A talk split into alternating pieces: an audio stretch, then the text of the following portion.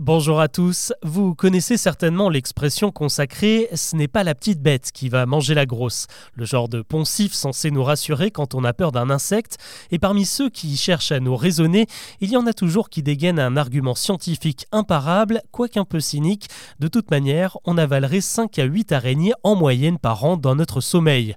Mais d'où sort ce chiffre? Et surtout, pourquoi des araignées iraient s'aventurer dans notre bouche? Quand on cherche à vérifier cette information, on réalise tout d'abord qu'aucune étude ne mentionne ce phénomène ni le quantifie. Aucun chercheur ne s'est réellement amusé à surveiller un patient assez longtemps pour voir rentrer une araignée dans sa bouche et se faire avaler. Les spécialistes qui s'expriment sur le sujet ont d'ailleurs plutôt tendance à dire le contraire. Aucune arachnée ne serait assez suicidaire ou courageuse pour venir nous rendre visite. Pourquoi? Eh bien déjà parce qu'une araignée n'a que quatre raisons de se déplacer. Pour se nourrir, pour se reproduire, pour fuir un danger ou pour tisser sa toile, tout simplement. Alors de quoi se nourrissent-elles? Eh bien principalement d'insectes, et à moins d'avoir une hygiène très limite, votre bouche n'est pas vraiment un endroit fréquenté par les mouches et autres papillons.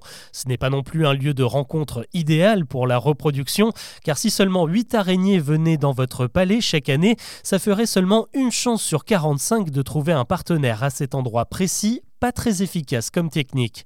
Je vous le disais, les araignées se déplacent aussi pour échapper au danger, mais en réalité, il n'y a rien de plus dangereux qu'un humain, avec des mouvements brusques, une langue qui bouge, une gorge qui déglutit et une bouche qui vibre constamment, surtout chez les ronfleurs.